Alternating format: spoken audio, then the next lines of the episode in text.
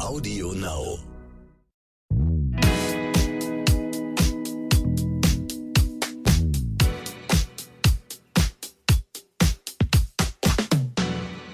Hallo und herzlich willkommen zu So bin ich eben, euer Psychologie-Podcast mit der Bestseller-Autorin und psychologischen Psychotherapeutin Stefanie Stahl und dem Masterpsychologen Lukas Klaschinski.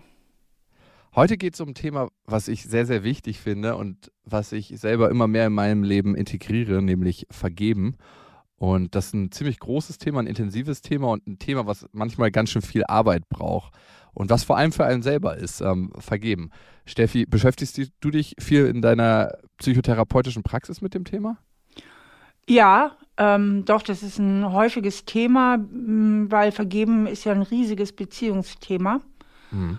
Und deswegen äh, wird das oft im Zusammenhang mit Wut an mich herangetragen. Ja, also wo es ganz häufig auftaucht, ist im Zusammenhang, den eigenen Eltern zu vergeben, mhm. wenn viele Kränkungen da sind. Oder sehr oft kommt es auch vor, ähm, innerhalb von Liebesbeziehungen, äh, einfach mal so als Beispiel, eine Frau fühlt sich relativ abhängig von, von ihrem Mann, äh, der sie aber doch häufig betrügt, nicht gut behandelt, abwertet oder was auch immer. Und sie vergibt ihm immer wieder. Also mhm. vergeben ist ja nicht immer auch nur sinnvoll. Mhm. Vergeben hat ja, kann sehr sinnvoll sein, ähm, aber manchmal äh, dient es auch dazu, eine schwierige oder gar toxische Beziehung aufrechtzuerhalten. Ja, und das würde ich gerne heute ein bisschen auseinanderziehen. Wann ist Vergeben sinnvoll? Wie können wir überhaupt vergeben? Und wann macht es gar keinen Sinn? Oder wann macht es vielleicht auch Sinn, bei dieser Wut zu bleiben, die ja manchmal mit dem Nichtvergeben verknüpft ist? Diese Wut, die ich, die ich auf den anderen habe, diese manchmal auch sogar Hass, die ich auf den anderen habe. Ich habe ein paar lebendige Beispiele mitgebracht, aber erstmal die Frage, Steffi, wenn du in deinem Leben zurückguckst, wem hast du schon vergeben und warum? Oh, ich habe schon öfter vergeben, muss ich sagen. Wirklich. Ich bin auch nicht besonders nachtragend. Und ich muss auch sagen, auch bei mir hat dieses Vergeben so zwei Seiten. Mhm.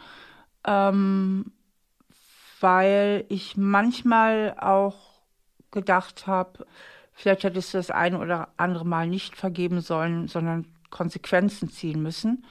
Wobei, streng genommen, heißt vergeben nicht, dass man die Beziehung fortsetzen mhm. muss, sei es das eine Liebesbeziehung, eine Freundesbeziehung oder welche Beziehung auch immer. Ne? Also ich kann jemandem etwas vergeben und trotzdem sagen und dabei natürlich bleiben, das war nicht in Ordnung und daraus auch meine Konsequenzen auf der Beziehungsebene ziehen. Ja, und das finde ich so wichtig, was du gerade sagst. Ne? Man kann jemandem vergeben und kann trotzdem sagen, ich möchte trotzdem die Beziehung nicht mehr, aber ich habe dir vergeben für das, was du getan hast und für das Leid, was ich durch dich erfahren habe.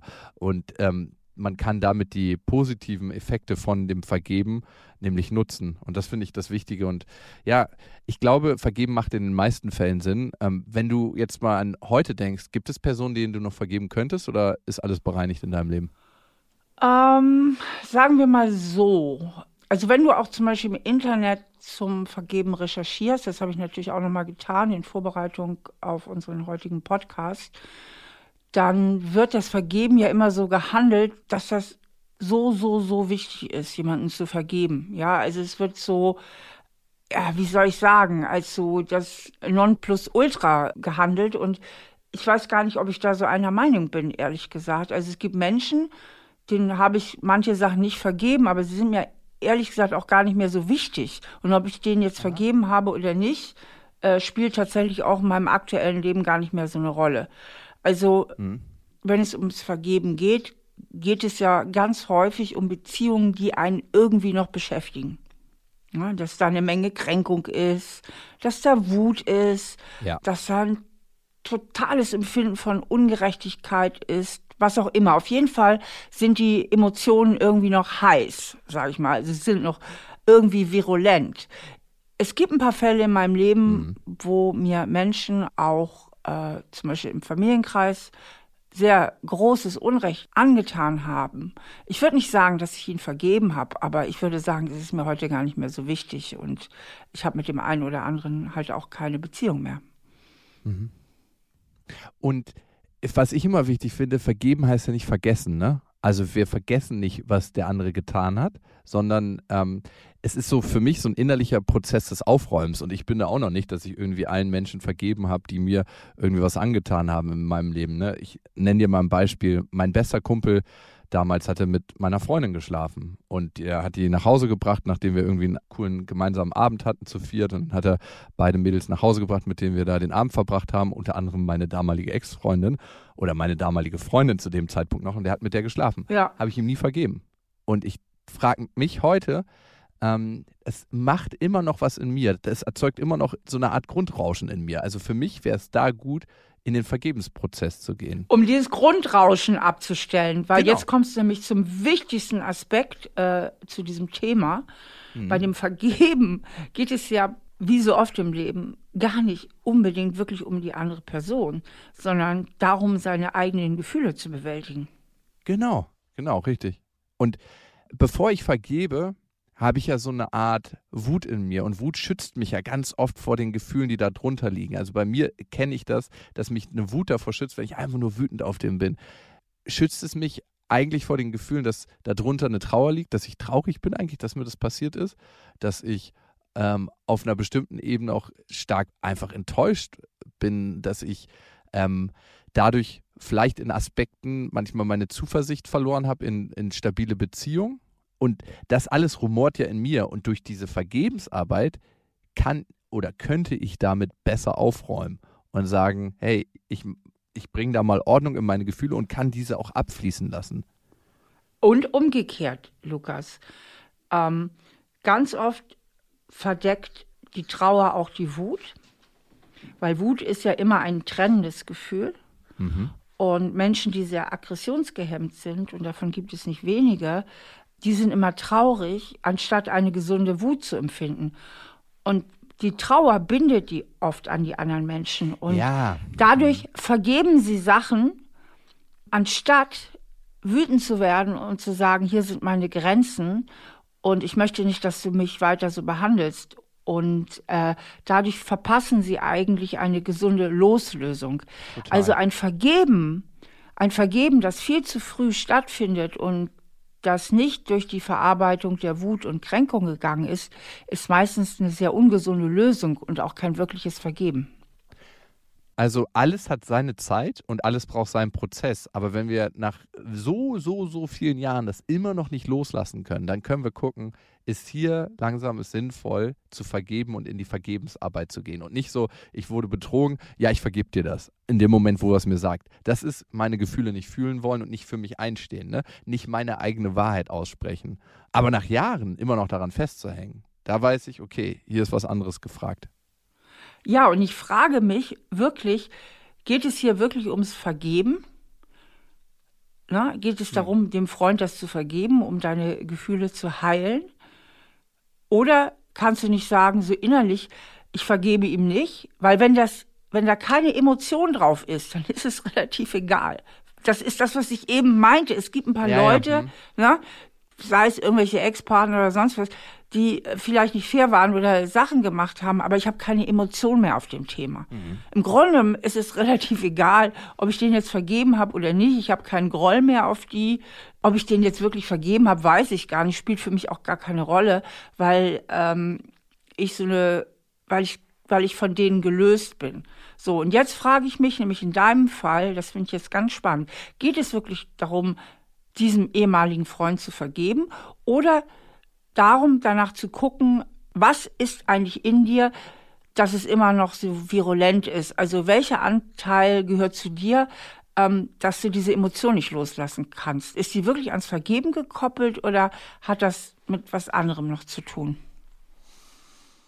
Schwer für mich zu sagen, so ad hoc. Ähm, Ich versuche es mal genauer zu machen. Also ich, ich glaube, das trifft jetzt nicht so gut auf deinen Fall vielleicht zu oder vielleicht aber auch doch. Ähm, wenn ich ewig gekränkt bin, dann hat das ja oft ganz viel mit meinem Selbstwertgefühl zu tun. Und dann ging es ja mehr darum, vielleicht an meinem Selbstwertgefühl an der Stelle zu arbeiten, als an der Vergebung zu arbeiten. mhm. Ah, okay, das meinst Weißt du. du, das Ja, ja. meine ich. Das meine ich. Geht es wirklich immer darum, um loszulassen, um Dinge gehen lassen um Situationen ja. oder Beziehungen gehen lassen zu können, gut aufzulösen, geht es wirklich immer ums Vergeben oder geht es nicht manchmal um ganz andere Dinge, die eher noch viel Unbedingt. tiefer in mir begraben ja, liegen? Unbedingt. Also, ich mache dir dazu zwei Beispiele. In dem spezifischen Fall geht es tatsächlich, glaube ich, eher ums Vergeben. Und es ist auch nicht mehr so stark, weil sehr, sehr viele Jahre ins Land gegangen sind. Aber ich könnte dir sagen, und das ist wahrscheinlich auch gesund, dass ich mit dem Typen nie wieder eine Freundschaft führen würde. Sehr, sehr, sehr sicher, weil sich das in seinem Leben wie ein roter Faden durchzieht. Und trotzdem gibt es dann noch so ein paar missmütige Gefühle ihm gegenüber, dass ich mir denke, so, ähm, Arschloch, dass er das gemacht hat. Und das ist aber auch in Ordnung. Ich nenne dir ein anderes Beispiel und da finde ich, kommt ganz schön raus, warum Vergeben auch ganz, ganz schwierig sein kann. Ähm, ich habe manchmal ein Thema da mit meiner Mutter und meinem Vater, das zu vergeben, was vorgefallen ist in meiner Erziehung, in meinem Großwerden. Weil da waren ja für mich rückblickend sehr schmerzhafte Sachen dabei. Also wenn meine Mutter zu ihrem Freund gestanden hat und nicht zu uns als Kindern oder zu mir in dem Fall und ich gemerkt habe, ich bin hier auf einem einzelnen Posten, weil mein Vater ein, einfach nicht für mich da war. Ne? Ich war ja mit 14 bei meinem Vater alleine und wenn er um 22 Uhr ständig nach Hause gekommen ist und mir was hingelegt hat, um allein ins Restaurant zu gehen, ich war ja ab dem 14. Lebensjahr eigentlich ein kleiner Hausmann und habe alles selber gemacht. Ich meine, das hat mich unglaublich selbstständig gemacht, aber es hat mir ein Gefühl von Verlorensein gegeben, wenn ich habe nicht so unbedingt immer einen emotionalen Hafen gehabt. Ich glaube, das kennen viele, nicht so einen richtigen emotionalen Hafen zu haben und damit ein Gefühl des Verlorenseins. Da habe ich manchmal Schwierigkeiten, meinem Vater und meiner Mutter das zu vergeben. Und warum? Weil wenn ich das tue, komme ich im ersten Schritt an diese Gefühle von früher ran. Und die müsste ich dann nochmal fühlen und da nochmal reingehen in den Prozess und die eigentlich nochmal alle hochkommen lassen. Ne? In dem Moment, wo ich sage, ich habe immer noch so eine leichte, latente Wut, brauche ich diese Gefühle gar nicht fühlen. Aber in dem Moment, wo ich ins Verzeihen gehe, muss ich auch in den Schmerz gehen aus der früheren Situation. Und warum musst du das? Also ich gebe dir recht, aber jetzt frage ich das mal für unsere Zuhörerinnen und Zuhörer. Warum musst du in den Schmerz gehen, um vergeben zu können? Weil ich habe den Prozess schon öfter durchgemacht bei verschiedenen Menschen und merke, dass es der Beziehung zu diesen Menschen und der Beziehung zu mir selber unglaublich gut tut, wenn ich diese Gefühle, wenn ich damit anfange umzugehen, in dem Moment, wo ich sie anstaue, und damals konnte ich als Kind nicht damit umgehen, aber deswegen sind sie angestaut, deswegen sind sie in mir drin und heute als Erwachsener kann ich damit umgehen. Und in dem Moment, wo ich sie fühle, den Schmerz von früher, kann es rausfließen, abfließen und es ist wie so eine Art Reinigungsprozess und ich kann auch heute als Erwachsener dann für mein inneres Kind, das Symbolbild nutzt du ja so gerne, da sein. Ich als Erwachsener kann das heute fühlen, was ich als Kind noch nicht fühlen konnte, was als Kind zu groß war. Übrigens ähm, hast du damit eigentlich auch den ersten Schritt beschrieben auf dem Wege zum Vergeben. Ja, da gibt es ja so verschiedene Schritte, mhm. die in der Psychologie so erarbeitet worden sind. Und der erste Schritt ist, dass man wirklich die alten Gefühle, also die schmerzhaften Gefühle, die du auch gerade beschrieben hast, dass man die wirklich nochmal zulässt und die wirklich auch empfindet mhm. im ersten Schritt. Aber ich habe, und nicht aber, ich habe noch was zu diesem Elternthema zu sagen. Denn gerade bei Eltern und Kindern ist es ja häufig so, dass die Kinder einen sehr hohen Anspruch haben, ihren Eltern zu vergeben. Mhm. Und das hat oft den Hintergrund, dass sie die Beziehung zu ihren Eltern stabilisieren wollen oder beziehungsweise nicht verlieren wollen, die Beziehung zu ihren Eltern. Und Kinder also ich, damit meine ich erwachsene Kinder mhm. auch, kleine natürlich auch, aber jetzt, ich nehme jetzt mal die erwachsenen Kinder, damit genau das machen, was sie immer getan haben, dass sie nämlich die Verantwortung dafür übernehmen, dass ihre Beziehung zu den Eltern gelingt. Also, ich mache jetzt mal ein krasseres ja. Beispiel. Die Mutter hat viel geprügelt und war kaltherzig und das Kind lässt gar nicht, also das Erwachsene, diesen Schmerz zu und sagt, das war total beschissen sondern sagt sofort, ja, aber meine Mutter hat es ja auch nicht leicht gehabt, die war kriegstraumatisiert ja. so. Also sofort ähm, wird das Verhalten der Mutter irgendwie erklärt und gerechtfertigt und damit natürlich wieder eine Brücke dahin gebaut, um mit der Mutter auch heute als Erwachsene weiterhin klarkommen zu können. Und da finde ich es eben so wichtig, dass man, wie der Alfred Adler, der berühmte Psychologe, sagt, ein bisschen die Aufgaben trennt, weil es ist nicht die Aufgabe des Kindes, wiederum die Verantwortung dafür zu übernehmen, dass die Beziehung zu den Eltern gelingt, sondern es ist eigentlich auch in der Verantwortung der Eltern zu sagen, pass mal auf, ich war damals total überfordert und ich habe Mist gebaut. Mhm. Das heißt, wenn ich meinen Eltern vergebe oder wem auch immer, sollte vorgeschaltet sein, dass ich mich auch wirklich mit den schmerzhaften Gefühlen, wie zum Beispiel auch der Wut, auseinandersetze, ja. weil sonst ist es nur wieder ein Teppich über schwelende Konflikte legen, ja? Genau. Und wieder eine Brücke bauen zu einer Beziehung, die eigentlich nicht gesund ist. Ja. Also das ist dann auch kein echtes Vergeben.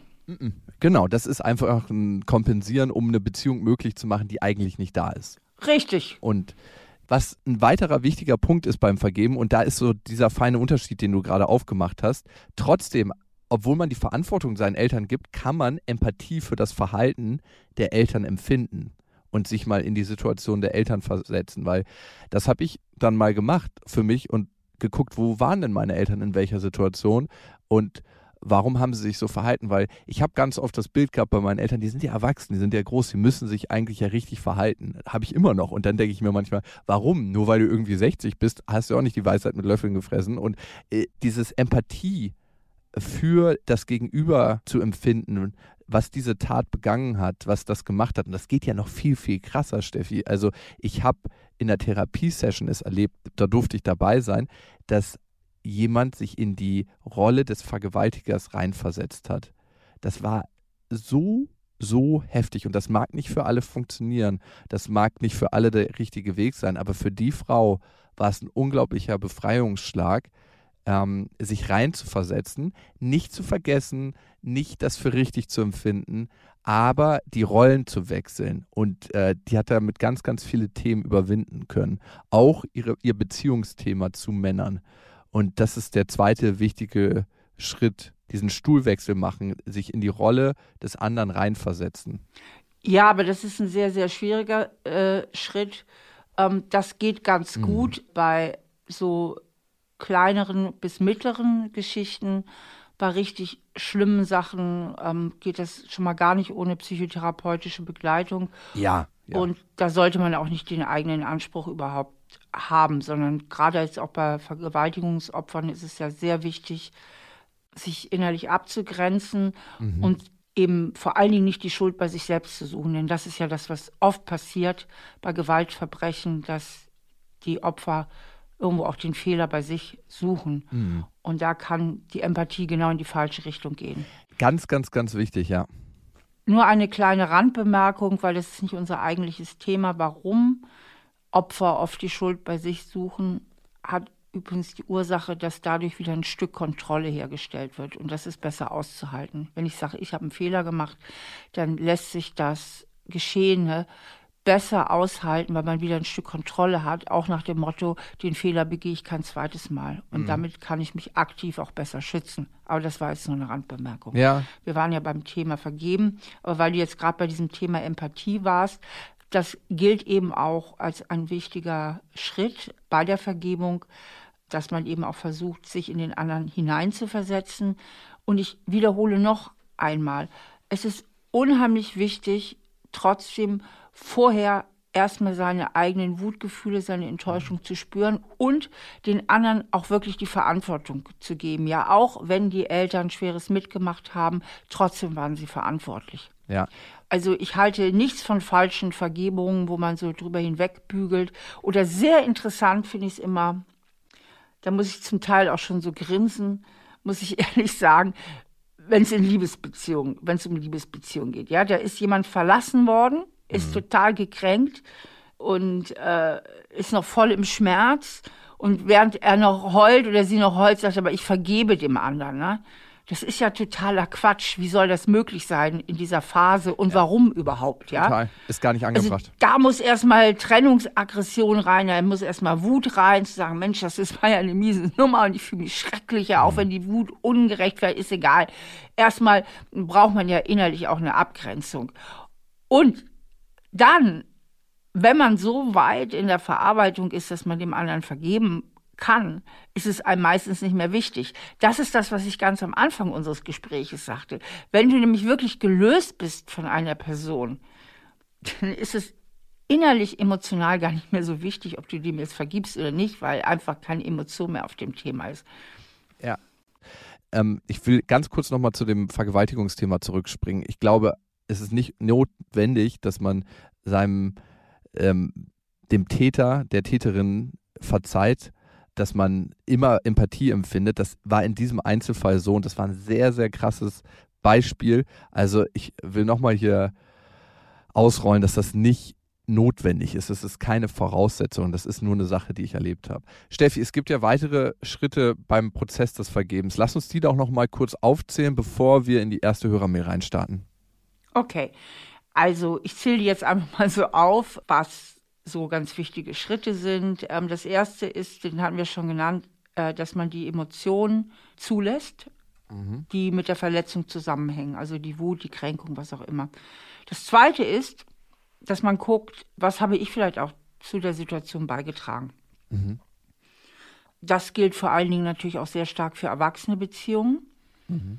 Äh, weniger jetzt für Eltern-Kind-Beziehungen, weil kleine Kinder nicht dafür verantwortlich sind, wie ihre Eltern sich benehmen. Auch wenn das Kind vielleicht schwierig ist oder ein Schreikind ist, ja, aber da ist das Kind jetzt erstmal unschuldig. Aber für erwachsene Beziehungen ist es wichtig auch zu gucken, was ist denn mein Anteil auch? Ne? Habe ich was dazu beigetragen? Denn viele Menschen sind unglaublich wütend und wahnsinnig gekränkt mhm. und beachten überhaupt nicht ihren eigenen Anteil an der Situation. Mhm, mh. Und den alleine zu erkennen, kann ja manchmal schon die ganze Situation auflösen und auch ein spontanes Vergeben herbeiführen. Ja. Also wenn man sieht, hey, ich habe da ja aber auch einen fetten eigenen Anteil gehabt. Mhm. Ähm, dann ist Vergeben auch sowas wie eine bewusste Entscheidung, dass man auch wirklich sagt, okay, ich entscheide mich jetzt dafür, also dass ich das jetzt vergeben möchte, loslassen möchte. Also das ist auch ein wichtiger Schritt. Und ähm, da in dem Zusammenhang hatten wir auch schon einmal äh, eben schon besprochen, so ein bisschen auch nochmal zu gucken, gibt es auch ein Verständnis für die andere Seite? Gibt es eine gewisse Empathie? Also Beispiel eben, dass der andere Mensch, wie zum Beispiel bei den Eltern, dass sie selber vielleicht ein großes Schattenkind in sich tragen, dass sie selber sehr viel mitgemacht haben. Mhm. Und dann ist eben auch wichtig, dass man die Situation als solche akzeptiert, zu sagen, das war jetzt eben so. Also dass man einfach die Hoffnung aufgibt, man könnte die Vergangenheit noch verändern. Mhm. Denn dieses Festhalten an der Wut oder an der Kränkung ist ja auch wie so ein innerer Widerstand, weil man eine Situation einfach nicht annehmen und nicht akzeptieren kann. Zu sagen, das war jetzt so. Ja. Das war definitiv so und das werde ich auch nie wieder verändern können. Mhm. Und was in der praktischen Umsetzung sehr hilfreich sein kann, vor allen Dingen, wenn man mit der Person auch keinen Kontakt mehr hat oder wenn die Person verstorben ist oder wenn man einfach keinen Kontakt mit ihr haben will, weil man nur innerlich vergeben will, aber jetzt nicht äußerlich sagen will, ich vergebe dir, sondern innerlich ähm, tatsächlich auch mal sich ein Foto von der Person zu nehmen, wenn man eins hat und das auch wirklich mal laut auszusprechen. Ja, Total. Das ist ja die Frage, ne? Kann man einer Person vergeben, die eigentlich nicht in diesen Austausch gehen möchte, in diesen Vergebensprozess? Ist das überhaupt möglich? Und braucht es die andere Person dafür? Und die Antwort ist nein, die braucht es nicht dafür. Man kann zum Beispiel in einem therapeutischen Rollenspiel das machen, äh, mit einem Platzwechsel auch, dass man selber die Stimme des anderen spricht. Ähm, all das ist möglich. Und das finde ich ist auch ein ganz, ganz interessanter Aspekt in Vergebensarbeit. Ja, Genau, also die andere Person ist dafür nicht nötig. Also ich kann Menschen vergeben, die schon längst verstorben sind oder mit denen ich nichts zu tun hatte. Mhm. Aber jetzt, ich frage dich jetzt noch mal, weil ich, du merkst es ja, ich sage immer so, dieses Vergeben ist ja so eine heilige Kuh. Also wenn du darüber liest im Internet, ja, ja so wahnsinnig wichtig. Aber deswegen mache ich jetzt nochmal den Sprung zu dem damaligen Freund, der äh, mit deiner damaligen Freundin geschlafen hat wozu wäre es denn nötig, ihm das zu vergeben? Kannst du nicht einfach auch so loslassen, sagen, ja, das war jetzt eben so, das war doof und gut ist. Ist das wirklich immer so wichtig mit dem Vergeben?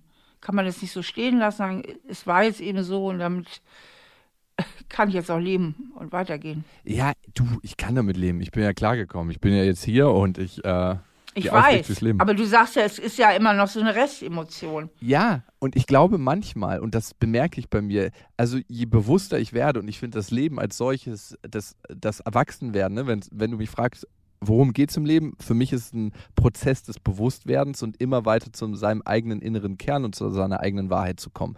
Und ich habe manchmal den Eindruck, dass das mich einfach noch weiter befreien würde von dem, von dem, was da passiert ist.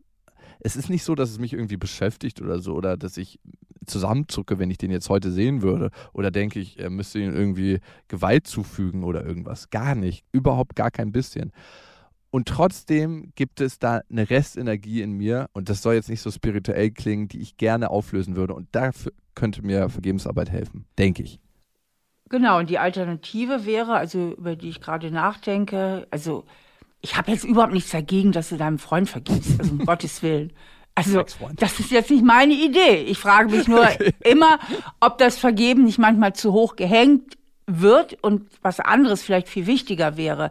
Weil ich habe mir gerade überlegt, habe versucht, mich so hineinzuversetzen, was war eigentlich das Schlimmste an dieser Situation? Vielleicht, das ist mal eine Möglichkeit, eine Hypothese, ja, er hat dich total im Stich gelassen. Ne? Mhm. Er hat dein Vertrauen missbraucht und er hat dich im Stich gelassen. Und du hattest ja vorhin schon erwähnt, dieses Thema im Stich gelassen werden, allein gelassen werden, verlassen werden, sich nicht verlassen können, ist ja auch mhm. ein kleines Lebensthema mit deinen Eltern. Mhm. Und wenn da vielleicht ein ganz tiefer Trigger ist, eine ganz tiefe Wunde ist, dann könnte es ja auch der effektivere Weg sein, um das letzte Gefühl da noch loszulassen, diese Wunde zu schließen. Ob dich das vielleicht nicht schneller nach vorne bringen würde, in dem Prozess es ganz loszulassen. Ja, also du hast völlig recht. Das ist auf jeden Fall ein Lebensthema von mir, an dem ich dran bin und arbeite. Und äh, wahrscheinlich wird das ein Prozess sein, der mich noch ein bisschen begleitet. Ähm, mich verlassen können, damit einhergehend auch mich einlassen zu können. Und ähm, klar, schließt das meine Eltern ein, das würde ich sagen.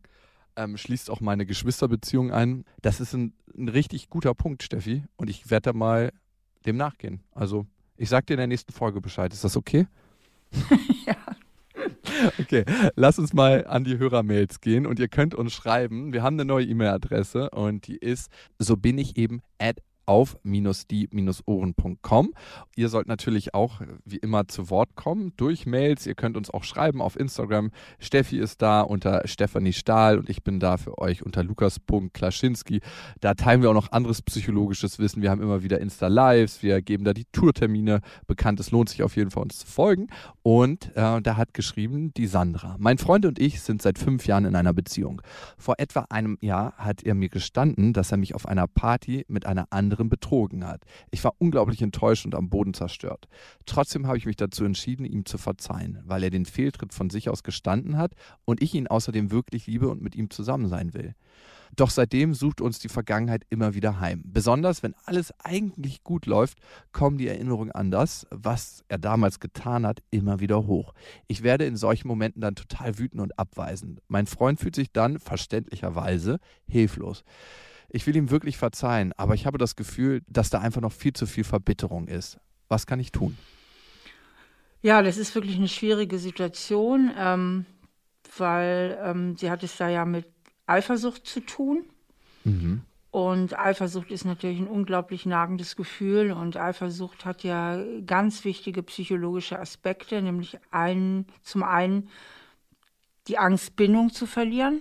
Ne? Also mhm. da ist eine andere Frau attraktiv, ich werde betrogen, also das ist einfach im Rahmen des Möglichen, ich kann verlassen werden und so weiter. Ähm, also die Bindung, das psychologische Grundbedürfnis nach Bindung ist betroffen. Dann Kontrollverlust, ein extremer Kontrollverlust. Kontrolle ist ja auch ein psychologisches äh, Grundbedürfnis. Mhm. Und natürlich der Selbstwert ist total betroffen. Ja, das ist ja auch eine wahnsinnige Selbstwertkränkung. Das heißt, wir haben ganz, ganz wichtige psychologische Grundbedürfnisse, die hier betroffen sind. Und mhm. das ist natürlich nicht so leicht, das dann irgendwie zu verarbeiten. Aber genau da wäre eigentlich auch mein Ansatz. Ähm, sie sagt ja, vor allem wenn es eigentlich gut läuft, kommt es wieder hoch. Das heißt, eigentlich, mhm. wenn sie jetzt wieder vertrauen könnte, wenn wieder alles schön sein könnte, ja, dann kommen diese alten Bilder hoch und ich habe da halt so das Gefühl, ähm, da traut sie sich nicht wieder zu vertrauen. Ja, also da, da mag sie nicht richtig loslassen und da sitzt eben noch sehr viel Kränkung in ihr.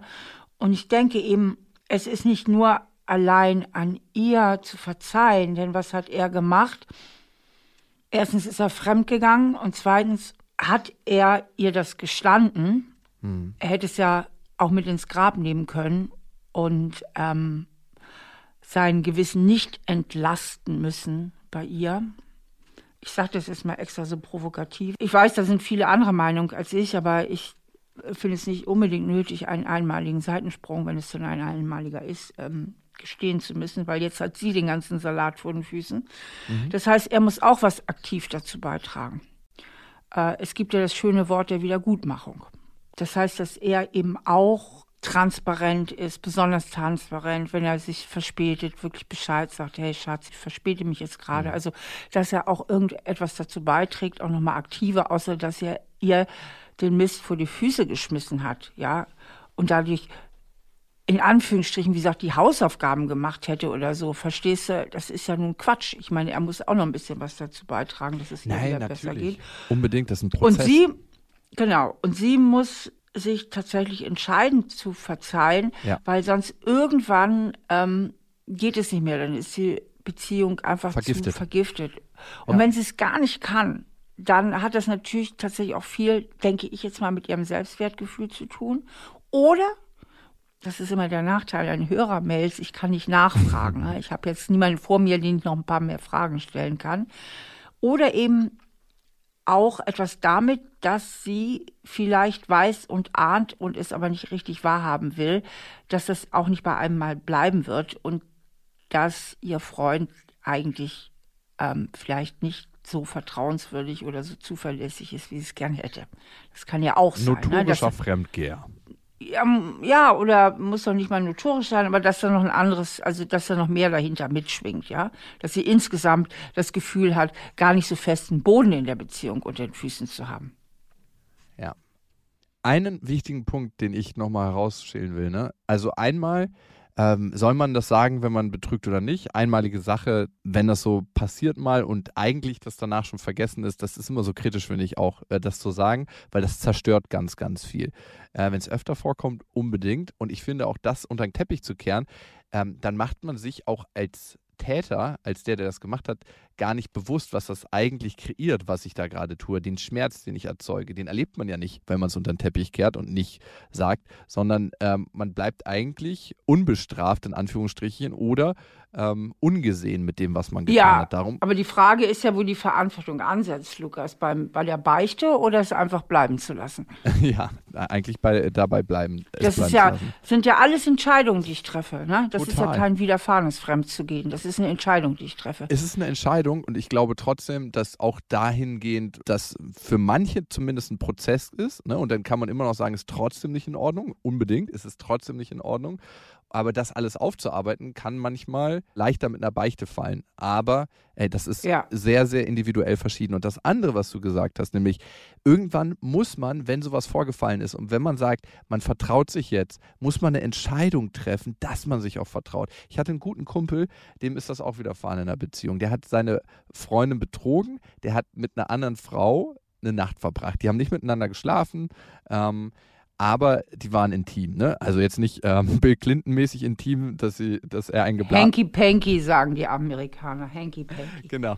Auf jeden Fall ging das ein paar Monate so und irgendwann meinte er zu seiner Freundin, hey, ähm, ich glaube, es muss der Zeitpunkt kommen, an dem du dich entscheidest, ob du mir vertrauen möchtest oder nicht. Und ich bitte dich, das zu tun, aber ich kann diese Entscheidung nicht für dich treffen. Das musst du dann entscheiden und danach leben. Und sie hat die Entscheidung getroffen, hat danach gelebt. Und jetzt sind sie acht Jahre zusammen, verheiratet, haben Kinder und sie hat die Entscheidung getroffen. Es ist gut ausgegangen. Und am Ende hat die, sie das Erlebnis tiefer zusammenwachsen lassen. Das ist nicht immer so, ne? Manchmal kann es in eine ganz andere Richtung gehen. Aber ich fand, als er das gesagt hat, dass sie sich entscheiden muss, er hatte irgend, zu irgendeinem Zeitpunkt alles getan und er hat wirklich alles getan, ne? Also hat immer Bescheid gesagt, wann er nach Hause kam, hat ähm, ganz viele Prozesse einfach ins Gespräch gebracht, wie er sich gerade fühlt, wie sie sich gerade fühlt, diese Unsicherheiten, die nach einem Betrug entstehen, auch wenn man vielleicht mit anderen Paaren unterwegs ist. All das kommuniziert, offen ins Gespräch gebracht und trotzdem war immer noch dieses Misstrauen. Und irgendwann hat sie sich entschieden. Und genau da finde ich es eben so wichtig, eben auch zu gucken, was ist jetzt mein Anteil. Ne? Mhm. Warum kann ich da überhaupt nicht loslassen? Warum kann ich nicht verzeihen? Was hat das mit meinem Selbstwert zu tun? Was hat es vielleicht auch damit zu tun, den anderen kontrollieren zu wollen? Ne? Was ist, hat es damit zu tun, dem anderen, ja, vielleicht tatsächlich irgendwo an die Leine zu legen oder mich für irgendetwas zu rächen, mhm. was vielleicht auch nochmal auf einem ganz anderen Blatt steht, was vielleicht gar nicht zu diesem offensichtlichen Thema gehört, sondern zu einem ganz anderen Thema. Was hat es vielleicht mit meinen alten Prägungen zu tun, mit der Beziehung meiner eigenen Eltern zu tun? Ja, da, da schwingt ja immer ganz viel mit. Total. Ähm, also, dass man tatsächlich diese eigenen Anteile auch nochmal sortiert, wenn es einem so schwer fällt, mhm. äh, irgendwann auch loszulassen und zu verzeihen. Und da kann eine Therapeutin oder ein Therapeut behilflich sein, auch offene und gute Gespräche mit äh, einer Freundin, mit einem Freund oder mit einem Menschen, mit dem man sich gerne austauscht. Also, ich finde, das muss man nicht immer alleine machen, diesen Prozess und da alleine durchgehen. Steffi, ich äh, freue mich, dass wir über das Thema geredet haben und ich fand es auch gut, nochmal von dir so eine Trennschärfe zu hören, wann es vergeben richtig und wichtig, wann ist es eigentlich zu früh und wann ist es vielleicht auch gar nicht notwendig. Ne? Und das ist, finde ich, so, es gibt nicht irgendwie eine Lösung für alles, sondern man muss immer auf die Situation gucken und schauen, hey, was ist genau für diese spezifische Situation notwendig. Genau. Jetzt muss ich dir nur noch vergeben, dass du mir so oft dazwischen gequasselt hast. Und ähm, ja. Ja, und ich, ich, vergebe uns, ich vergebe mir. Darüber haben wir ja gar nicht geredet, sich selber zu vergeben. Das ist ja auch nochmal ein wichtiges Thema. Das könnten wir vielleicht noch für eine äh, weitere Folge mal einplanen. Ja, das Sich selbst vergeben. Sich selbst vergeben. Ich schreibe das, das auf. Das ist in dieser Folge zu kurz gekommen. Das machen wir, das versprechen wir jetzt unseren äh, Zuhörern. Ähm, wir machen nochmal eine Folge, sich selber zu vergeben. Oh, das ist eine ganz, ganz krasse Folge. Damit ich vergebe mir jetzt mein, meine Verhaspelungsfehler. Ob das nicht so ein bisschen zu früh ist, Steffi, das ist die Frage, ne? Ob du nicht erstmal die Wut und die Trauer aufkommen lassen solltest und die spüren musst, ne? Okay.